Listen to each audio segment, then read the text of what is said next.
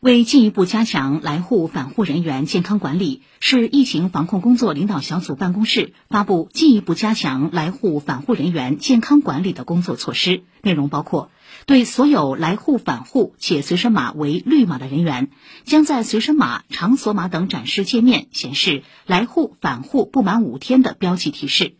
来沪返沪人员抵沪不满五天者，不得进入餐饮服务（含酒吧）、购物中心（含百货店）。超市、卖场、菜市场、美容美发、洗足浴、室内健身、歌舞娱乐、游艺厅、网吧、密室剧本杀、棋牌室等公共场所，对所有来沪返沪人员抵沪后，在落实现有落地检、三天三检等要求的基础上，第五天进行一次核酸检测，核酸检测结果为阴性的，随身码、场所码展示页面取消标记提示。上述措施自明天零点起实施，后续根据疫情形势和防控要求动态调整。